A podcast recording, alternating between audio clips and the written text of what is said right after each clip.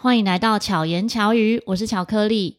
创造力就是看到别人见过的东西，思考别人没有想到的东西。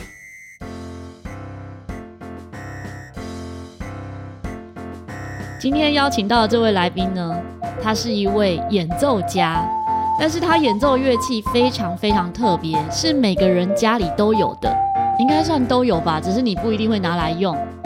这一位呢是水管演奏家，让我们欢迎阿明。哎，各位收听我们巧言巧语的朋友们啊，大家好，我是水管阿明。阿明的本名叫做。魏亚明，对，很难记，完全不相干的一个东西。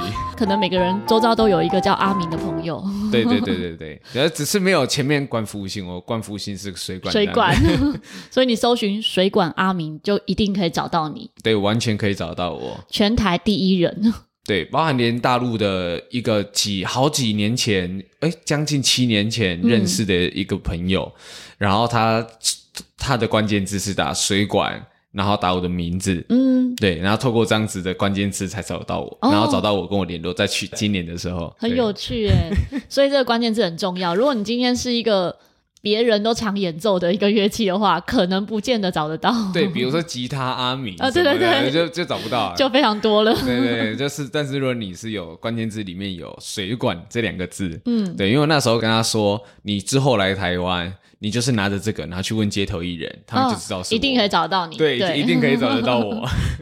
这是红透全台，只要跟水管有关，我们就会先想到阿明。嗯，感谢感谢。我们要先了解一下，阿明以前就是学乐器嘛？对，算是从小开始学一些爵士鼓，嗯，然后中西乐器都有在碰。你有学过哪些乐器？其实算起来很杂。如果说碰过，单纯碰过的话，有像大提琴、中阮、嗯、二胡、爵士鼓、钢琴、吉他这些都有碰过。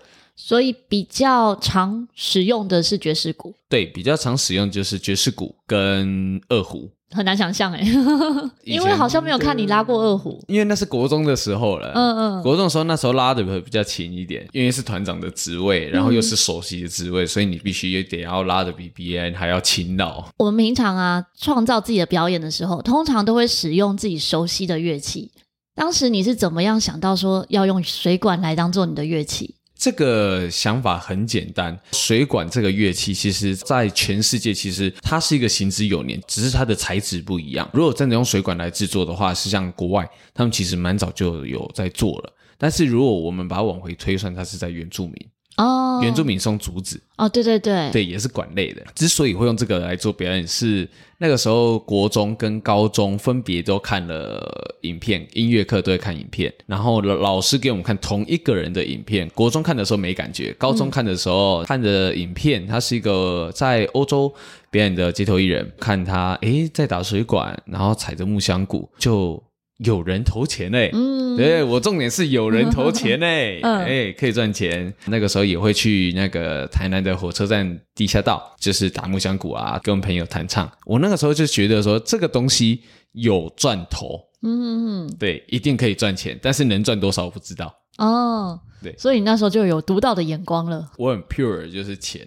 嗯，大家如果看到阿明的演出啊，他的那个讲话气口，那种说话的口气，你可能不会察觉他很年轻。实际上，阿明真的非常年轻。我认识你的时候，那时候你好像还高中，还是刚念大学。刚念大学，对那个时候才刚上来台北。对对对，对对对，就是实验室那个时候，我记得我上来的时候才十九岁，对，十八十九那个时候。那个时候的水管作品还没有很成熟，只是正在发想。如果要说作品的话，嗯，我会说那个时候完全是一个 zero 的状态，就是什么都没有。嗯，对，我只是会敲敲打打，我就单纯只是演奏乐器，就这样。嗯，作品是后来的事情。作品怎么样把它设计成一个完整的作品？这个是哇，这个名字很长哦，这个就。跟台湾街头艺术文化发展协会里面所创办的街头作品实验室第二季里面，我参与了《明日之星》，被甄选上《明日之星》。那个时候我就有一个想法，因为我们在课堂上面，台北的城市科大嗯，流行音乐系里面学的是音乐软体，那它是像 DJ 在使用这种软体，我就觉得说这个软体它可以现场编辑，嗯，但是它大多的时候都是别人在后置的时候做使用，然后在正式演出的时候把录好的东西才拿出来，嗯，我就觉得说 Why not？它不能在现场的时候直接用，嗯，所以我单纯只是有这个想法，然后那个时候表单我就写说，我觉得可以创造一些好玩的事情，然后我就。把这份表单递交出去了，然后那一届的这个就是包含评审，对老导演啊或前辈们，对心脏很大，因为我就是一个空口说白话的一个人，嗯、然后说嗯，我想做这个东西就做了。但这很重要，因为创造力跟一些新的事物，就是从。不知道它会是什么开始的，但它也同时很危险。嗯嗯，对，因为在做的过程当中很紧张，因为实验室它的创作过程大概在三个月左右。嗯，那三个月左右你就必须要生出一套作品，包含所有的硬体、软体以及你的表演的肢体方面，啊，演出的节奏方面，你都要兼顾到。我觉得现在回想起来，那个时候真的很痛苦，但是是值得的，因为现在的作品。越来越完整，而且每一次都有不同的亮点。这件作品就是叫《嘟嘟档案》，后来有二点零的版本，那到现在它已经有在翻新，变成另外一个版本，叫做《音乐帕提亚》，就是音乐打铁仔。呵呵对对对对，我们先跟大家解释一下什么是水管演奏好了，因为有一些听众可能从来没有看过。听完这集之后呢，我会附上演出的连接在资讯栏里面，大家有兴趣可以点进去看。但是现在收听的时候，我们先请阿明介绍一下什么叫做水管演奏。好，基本上水管演奏它就是用我们一般所会用到的，像我们在排水，或者是我们在那个疏通管线的那种塑胶管，把它拼接起来，把它做长或做短。然后去控制它的音高，我是使用一般的那种浴室拖鞋做敲击打击的方式，它就是那种 PU 材质的泡棉，硬质泡棉，对，去做敲击，然后让每一个有声音。嗯，对对对。那现在目前最大的一组，它可以打出从 C 三到 C 五，嗯，就是每一个音阶都有，包含升降，包含半音，对，包含半音都有，嗯，所以能够演奏的乐曲就越来越广。对，它就是一个最大套的，但是它却不是我最常用的，因为太大了。对，太大套了，那就是有需要的时候才会翻出去。那你平常使用的话，会是怎么样的音域？平常使用的话，就会在 C4 那边。出外有时候需要方便，嗯，所以就是把很多半音都拿掉了，把你需要用的音带着就好了。对，把我需要用的音带着就好。嗯，所以有时候要跟别人突然说要 jam 一下，或者是。嗯呃，想要玩一下这个不一样的音域，就没办法。有些音不能用。对对对，没关系，一个音也可以卷。一个音也可以卷，对，就是像是呃很多原住民的朋友，他们这里就说、嗯、你会不会弹 A M？我说会啊、嗯，那我们就到天亮吧。对对，A M 到天亮，我说 OK 啊，我就 A M，我就一样打 A M。这个就要回到节奏了，因为有节奏的基础，所以就算你只会一个音或是几个音，你一样可以延伸出很好听的旋律。就透过节奏的变化，对，其实我觉得它还蛮重的几个点是，这个乐器之所以我现在能够 control 它，是因为我有之前国乐的底子，加上我有爵士鼓的底子。嗯就是国乐，它是帮助我说，你知道哆来咪发嗦拉西哆是什么，然后跟爵士鼓是让我知道有不一样的节奏，然后你什么样的空间氛围下面，你需要打什么样不一样的曲风。嗯，对，我觉得这两者它对我来说就是帮助很大。真的，所有的累积都不会白费。对，我那时候真的在思考说，嗯，哎，之前学国乐觉得好烦哦，嗯，啊，学爵士鼓是觉得说，诶，蛮有趣，哎，对，然后后来碰到水管的时候，就觉得，哎，刚好两者。的所学到的东西可以并在一起。那你使用的水管，你会选择哪些材质吗？还是就是一般的水管？就是一般的水管。我使用的是冷硬结两英寸的水管，那是薄的。通常薄的跟厚的，就是一个是自来水用，嗯，一个是像是电线在用的。那我觉得就是走电线，哦，它只是单纯包覆它，不要让它，假如说有一些老鼠啊去啃坏，嗯。像我就是使用薄的管子，是因为薄的共鸣比较好吗？没有，薄的比较轻哦，是 这样。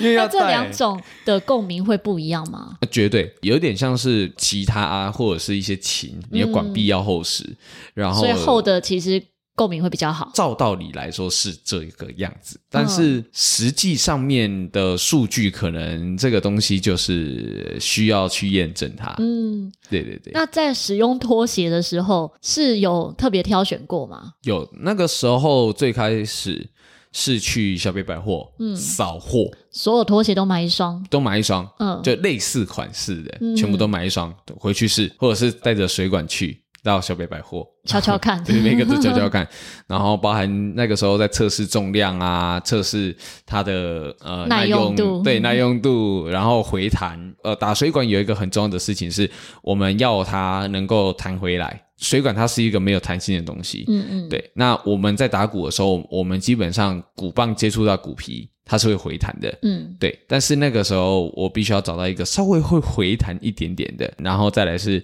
它有一点特色，嗯，对，所以后来选择了大家很常见的，像是有人说蓝白拖，但是我觉得蓝白拖或浴室拖鞋，我觉得都无所谓，但是它就是很在地的感觉，好像每个人家里都会有一双的那种感觉，对对对，包含我昨天住的旅馆也有，呃、就觉得嗯，这个很亲切，很亲切的感觉。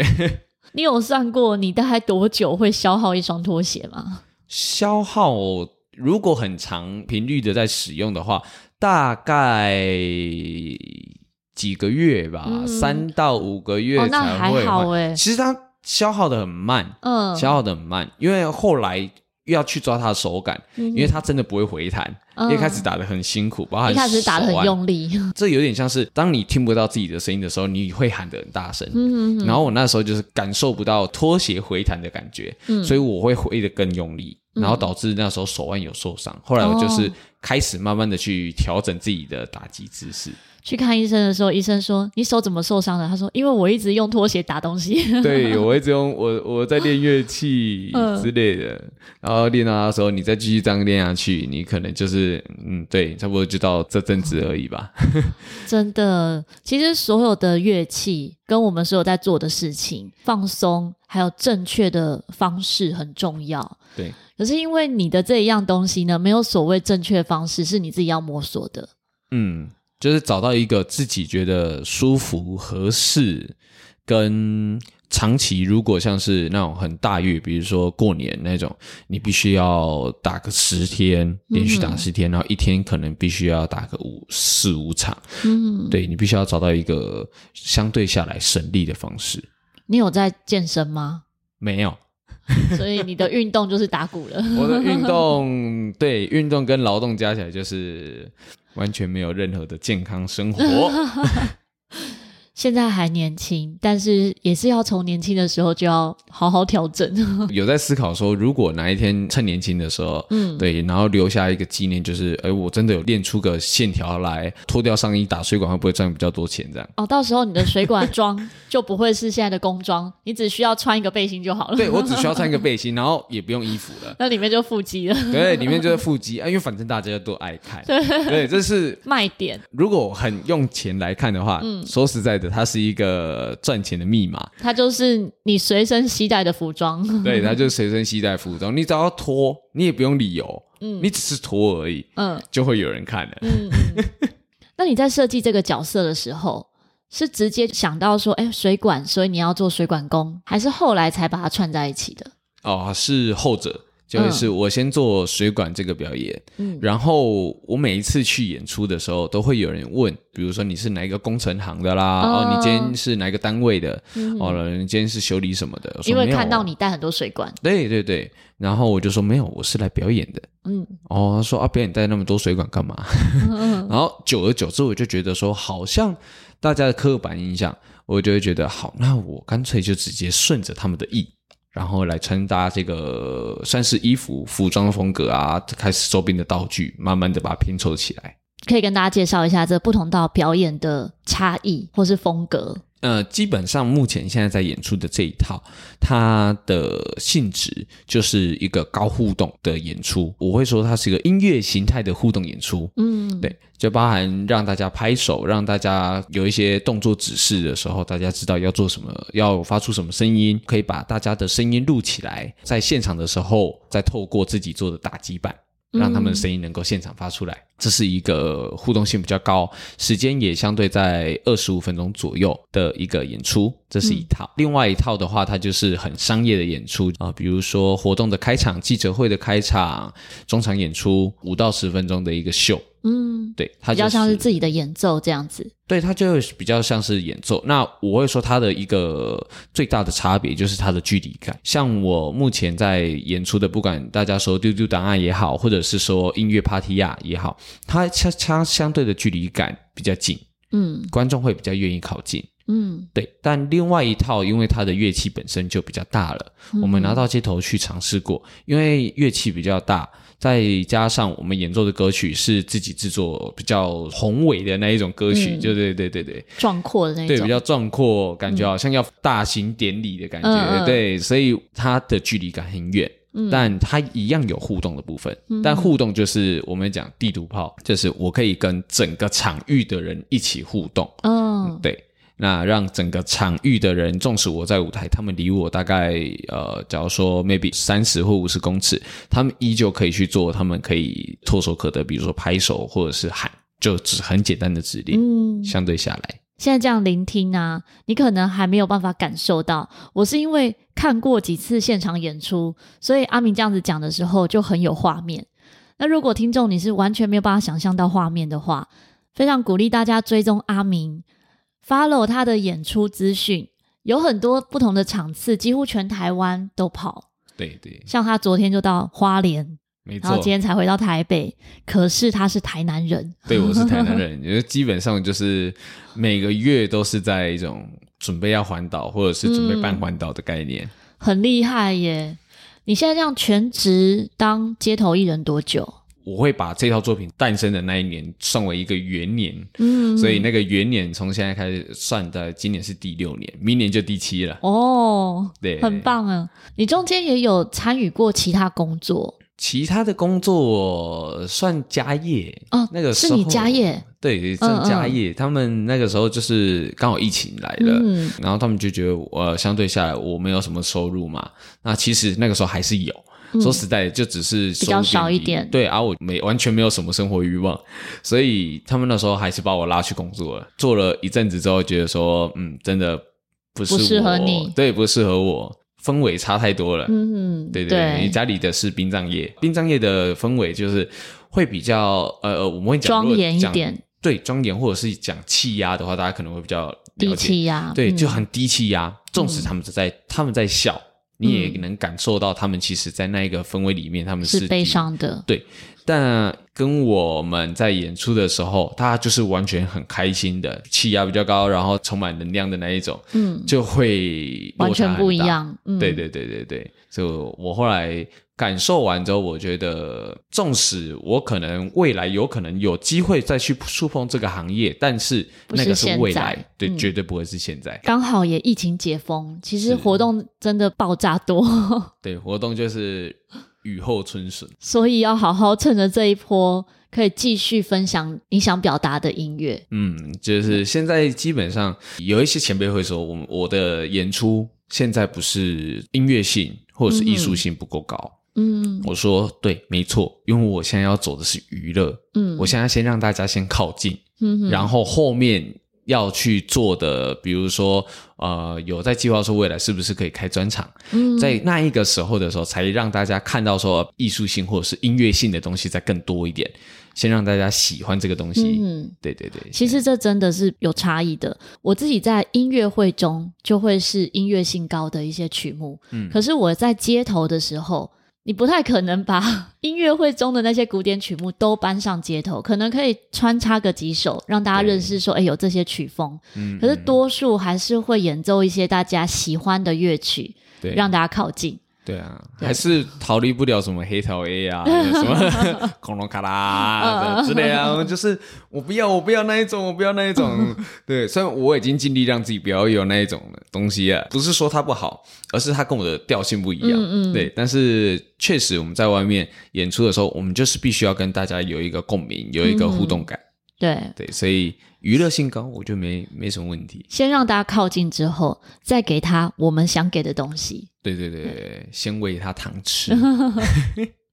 那你自己在下一步的规划有什么想法吗？因为自己也有成立公司，刚才也有提到说，或许未来这两三年之间，在三十岁之前啊，我是给自己一个目标，三十岁之前，然后要开一个专场。嗯，那那个专场，我会希望它是一个比较有意义的专场。我的想法其实蛮天马行空的，我会觉得说，既然韩国有乱打秀，美国有 Blue Man，甚至是还有 Stump，嗯，像这些打击乐的很厉害又知名的这些团体。那台湾可以有什么？而且又融合台湾在地的一些元素，比如说像朱宗庆老师他们的团队，我觉得也很棒。嗯、只是我会想要做出一个有自己风格的，对，有自己风格，或者是再更台湾风格一些的。它不是在体制内的，像是古典曲风、嗯、或者是什么，有在思考一些台湾原创的元素所发展出来的。未来看就知道了，现在不能说。嗯、没错，说破了 就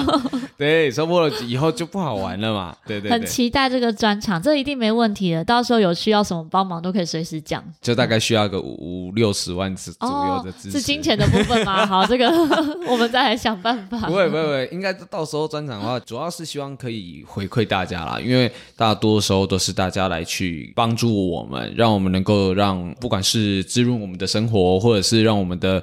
演出能够再更多一点，再更好一些。我内心忠诚的希望是，我第一场演出的时候，如果有专场，我第一场演出的时候是可以广发邀请函，广发邀这些一路陪伴我，包含不管是前辈朋友或者是粉丝，能够给他们这个像是一个公关场。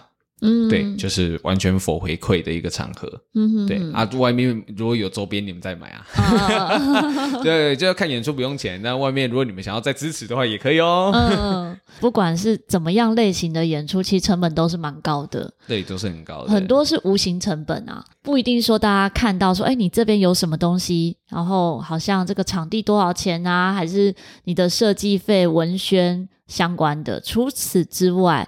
光是在设计这一些活动、设计这一些音乐的过程，其实就耗费很多很多的人力跟财力。或许在这个表演领域里面，它有另外一种是像刚才巧克力说到的，它也有一个部分是心力。嗯，因为当我们没有办法去一直在工作、一直在 work 的时候，没有办法去停下来思考的时候。是完全没有 idea 的，所以我会完全不知道自己在做什么。嗯，对，我前阵子就是一种，我就是一个工具，有点像是卓别林的有一部电影叫《那他在工厂里面，然后一直不停的锁螺丝，锁螺丝，他到最后只知道锁螺丝。嗯，对，我就是觉得说，我那个时候好像那个样子。目前二零二三年的最后一个月，我决定给自己放松一点，就是不要说特别安排什么事情，但就是让自己。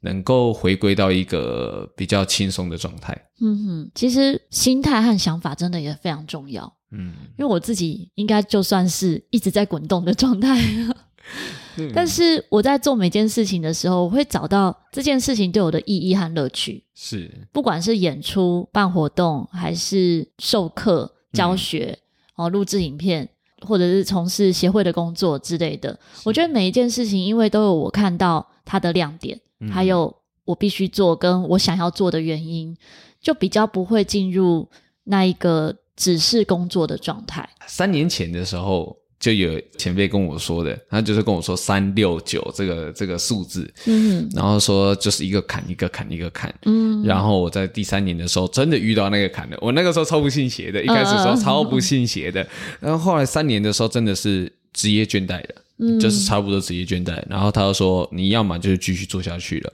要么你就是换工作。今年是第六年，那刚好今年确实遇到了很多难关，相继遇到了很多自己没有预料的事情，嗯哼，对，很多困难的事情，所以才会想说，好，我觉得我应该是时候要先停下来一下了。嗯，停下来真的也很重要，或者就把它想成是一个破关玩游戏的状态。对，对对，因为你突破这个关卡之后，后面一定会更好玩。对，进入下一关又会有另外一个难题。对，就是一直在打怪，嗯、一直在有点像考验自己的能力，嗯、我的极限到底在哪里？但在这个考验极限的时候，有时候还是要回血一下。嗯、这也是每个人都会遇到的课题，只是每个人的时间轴不一样，或者是从事的那个项目不同。没错，没错。我觉得像巧克力就很强，就可以。一直 work，但是同时间可以把每一件事情的分寸把握的好。但是我该说年轻嘛，我 maybe 年纪是一个借口，或者是它是一个事实。但是我会希望自己不要拿年轻当成一个借口，嗯、说因为我只我现在经历的不够多啊，我现在还没有做做过什么事情，所以我我还很匆忙，我什么都把它合理化。嗯、所以我我比较希望的是说，好，我现在年轻，但是我更希望自己能够。趁年轻的时候多去尝试，对，去撞，去尝试，嗯、然后多去跟厉害的人学习。其实真的不用怕失败，我们随时都在失败啊。对，没，我有时候就是对，有走路走错路也是一种失败。可是你把它当做乐趣，嗯、那又是另外一回事。真的，真的，真的，就是一个转念。嗯，所以我也常会说一句话，就是所有的事故都是未来的故事。对，我，我也会常常跟别人讲，我说有事故咯。未来有故事可以讲了，就是可以分享一下。对，阿明是非常认真的人。虽然你的表演的特质好像是一个小孩演一个大人这种感觉，可是呢，你在工作的状态的时候非常认真负责。对，像巧克力说的，我现在连讲话的声音也是，大家会说我在演出的时候跟我平常的时候是两个样子，两个样子。包含我昨天从台上下来的时候，活动的主办单位下来，他说。你很疯诶、欸、你怎么有办法那么疯啊？嗯、因为我前一天就到了，嗯、然后他说怎么跟我前天看到你的不一样？嗯，我说哦，那个是我平常休息的时候的状态。嗯，嗯，你们刚才看到是我表演的时候的样子。嗯，对，所以演出的时候状态绝对会完全不一样，包含现在连讲话比较轻松，嗯，但是演出的时候就是会比较高亢，那能量会比较满，对，能量就很满。做事情的时候就是会希望能够把事情做到最好。嗯哼，对，但是也不要给自己太大的压力。阿明的特质呢？因为刚好在我们录音前看了一下阿明的玛雅历法，他的图腾是红龙。红龙，红龙的特质其实都很适合开创、开创新的事物。像这一个水管演奏，这是一个新开创的事情。但我相信也不会只有水管演奏。嗯嗯嗯，后续呢，一定还会有很多有趣的发想，都是你有可能会发展出来的路线。但是要记得的就是不要给自己太大压力。对，这是一个很大的双面刃，就是当我想要把事情做好，嗯、但是他又没有办法在自己对预期或控制的范围内的时候，他、嗯、就是会有一种啊无形的压力。对，怎么会这样？怎么会这样？怎么会这样？然后就开始慢慢的累积起来，它就会变成一种。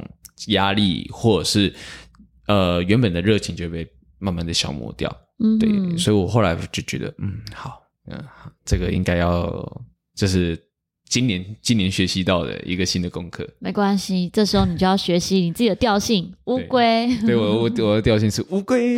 你的调性啊、呃，你的调性是宇宙，哦，宇宙，但力量动物是乌龟，对，所以你学习乌龟不疾不徐。按部就班的完成好事情，其实能量就可以分散，然后让它持续。嗯，也不是说马上改变，嗯，但是现会去跟自己说，我每天其实都会列出来说，我明天要做什么，明天要做什么。嗯嗯，但是我的那个顺序是会按照这个轻重缓急，对，轻重缓急。然后我就会说，好，今天我一定要完成哪一件事情。但如果哪一件事情没有完成的话，其实也没关系，嗯，或者是我只会呃列完之后我说好。我至少我今天要完成三项，嗯、一个 KPI，嗯、好，三项完成，好，OK，pass 过去。对，要告诉自己你很棒，你完成了这么多事。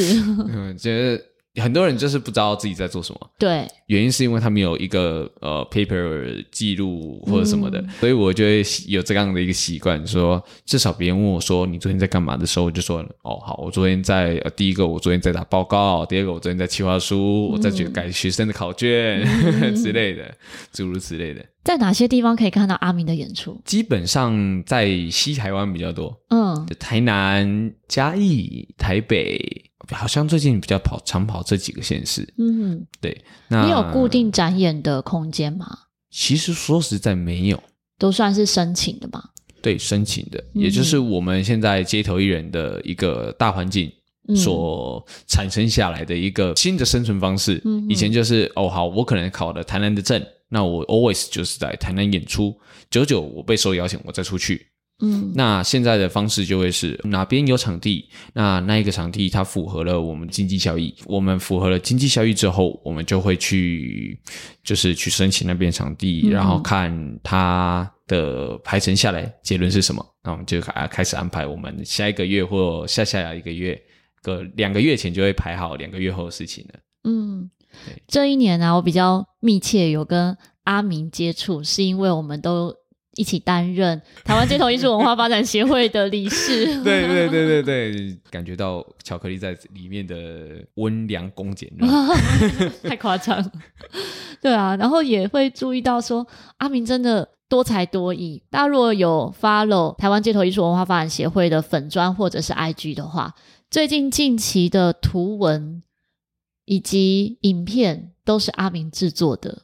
对，你本来就学这个吗？高中的时候是是相关科系。哦，你高中是念什么？高中是念影视科哦，对，也是我现在回去任教的一个学校，嗯，刚我的母校。所以在做这些剪辑的时候，就会特别有想法。应该是说有一个技能，我的演出是从协会出来。是我的最这一套作品是从协会诞生。那那个时候，我觉得我没有办法帮助协会任何事情。但是到了现在，我觉得好，该是一个时候我，我我应该要有一些能力来回馈。给协会这边，嗯、我觉得这个是假归期来拜求桃嘛，嗯嗯，对，这个饮水思源的概念，嗯，对，希望能够透过自己的这些平常会的事物，这这些能力，然后不要说帮助协会，呃，一来是在学习协会里面学习，然后再来就是知道说该怎么样做事情，嗯，这样子。对，我觉得一起共事很开心，因为遇到一起愿意付出、愿意用心的伙伴是很难得的，真的。真的真的，对。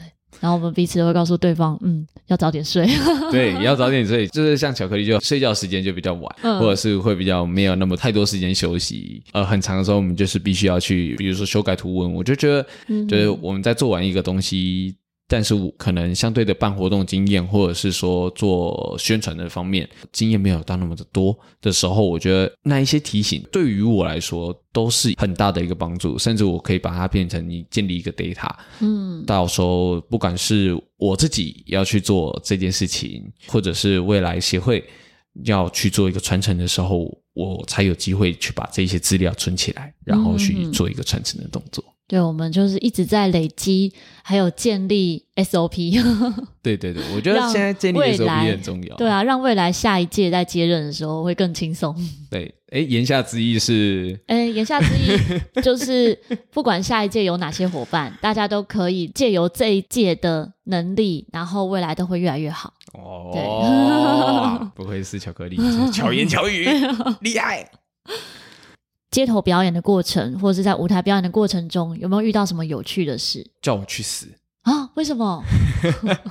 是太嗨了吗？没有没有没有，他当时就是叫我去死。嗯，对，就是一个阿伯、嗯、啊，精神上面可能有一些疾病。嗯、呃，然后我那时候在台南的正兴街演出、嗯、啊，在最后面的时候，我们总是会讲一段话啊，要感人肺腑的时候，他突然说：“你也戏啦。”嗯，这后面哦喊超大声的哦，嗯、然后还跟旁边的人说：“你跟我。”呃，我打你工啦，你也一一定的戏啦，对。然后那个时候，我是一种 很茫然的状态。嗯，对我我知道在街头上面，我我喜欢在街头上面的不确定性。嗯，但是同时间，我们也会多少有点害怕，说今天会发生什么事情。哦，对，那个时候就发生像这样的呃，裂隙啦，裂一定会死啦，像这样的一个话语，然后。我们就必须要解套，嗯，因为如果我们我那个时候心想是，我当然可以不理他，甚至有人想说要不要帮我报警，嗯，那我心里想的是，如果我在当下我能够把它处理好的话，它是一个转机，对；如果我处理不好不好的话，它才是危机，嗯，所以我那个时候就就是我先安抚一下大家，我说大家没事没事，他还是继续在那边喊，嗯，然后我就默默的从。前面走回到我的我那个水管后面，在我的电脑那边稍微捣鼓了一下。其实我那时候心里想说啊，超塞，你要搬。嗯、那后来我就想到一个蛮有趣的事情，因为那个时候大家呃，我前面的时候已经有先下了呃，先说大家说哦，我现在单身之类的。嗯哼，对对对。然后我就放了一个很悲催的音乐，就也不是悲催，就是比较煽情一点的音乐，嗯、就说各位今年已经几岁了啊，还没有女朋友，所以可能真的时日不多了。嗯、就是我我我其实那个时候就顺着他的话讲，对对对，我就顺着他的话讲。既然他说我会死。那我就真的临摹出一个我会死的事情，嗯、但是我又把它讲的很该怎么讲？如果以台语的话，比较戏剧化一点，对，比较戏剧化，或者是比较北南一点，嗯嗯嗯，对，比较比较无厘头一点，就是说，因为我交不到女朋友，所以我会死掉。嗯嗯，那如果你们想要帮助我交到女朋友的话，这个是我的打赏箱。嗯嗯嗯，对，你们可以帮助我，至少让我去。相亲也好，或者是去征友、嗯、去交友软体也好，拜拜托大家抖内我一下。嗯，对，就是就是解决 解决完之后，大家都在笑，嗯、完全没有人在理那个阿伯，嗯、连我自己都觉得说，我天哪，我那时候怎么有办法想出那种奇怪的事情？嗯，就那那天的打赏就是平常的 double。嗯，对，所以真的是解决的好，它是一个转机；解决不好，它就是一个很大的危机。对，像刚刚你讲到这句话，我唯一反应到的是。大家都会死啊！对，就是我们必须要去，有点像是脑回路要不太一样，嗯、对，才能够解套或者是开创另外一个可能。当然也有解决不好的时候，嗯、对，有一个小弟弟，他之前我在演出的时候，然后我请他帮我拿一个牌子，那那个牌子是一个木板，有棱有角的。我那时候就说好，你帮我做一个动作，很简单的动作，就是他突然把我的那个板子往上丢。嗯，我那个时候还没有意识到，脑袋想象的画面是，如果他丢上去，能够直直的上去，直直的下来，我接到，嗯，那是不是也是一种解决？嗯哼，因为掉到地板上的时候，大家准备看好戏了，嗯哼，就说，哎，你被弟弟搞咯，你要怎么办？嗯、然后我就想说，好，我说弟弟，来，你听我的哦，等一下我直直的往上丢，直直的，哦，嗯、但是我完全忽略掉一件事情，是他那个时候有点躁动、兴奋。嗯那再加上他年纪还小，所以他那个时候有理解力没有那么快。对，然后我就说好，来三二一，咻！然后我们那时候是在一个中岛上面，左右边都有车道，哦、然后在过去左右边也有人行道。嗯，然后那天人超多的，圣诞节，咻！有人惨叫了，哦，掉到人身上，横跨一个车道，哇！然后呢，我过去的时候。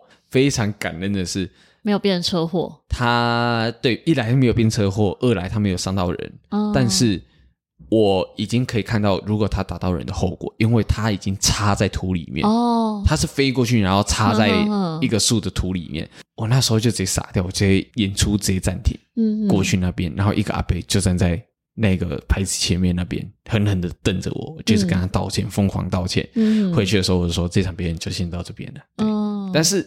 那一场的结论很有趣，应该也不能说有趣，很特别。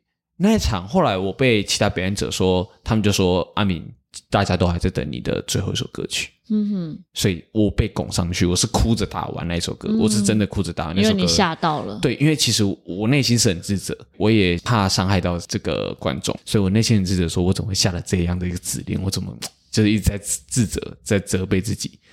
然后我还是打完这首歌之后，我就是推到后面，刚好有一个小小的一个通道，然后我就是在那边哭啊，就真的，只是我我觉得哭的实在是有够难看的。那但是开始有人经过那一个，就是那条那个小小的算是小猫道的时候，啊，观众有看到我，然后就说阿明加油，阿明加油，我就，然后我心里就想说。没有啦，我就做错事啊！你们不要跟我说加油。但是确实心里是温暖，很温暖的。但是我就会觉得说，好，呃，就真的不要跟我说加油啦。对，那个时候一半的情绪是有点拍谁，嗯，一半的情绪是。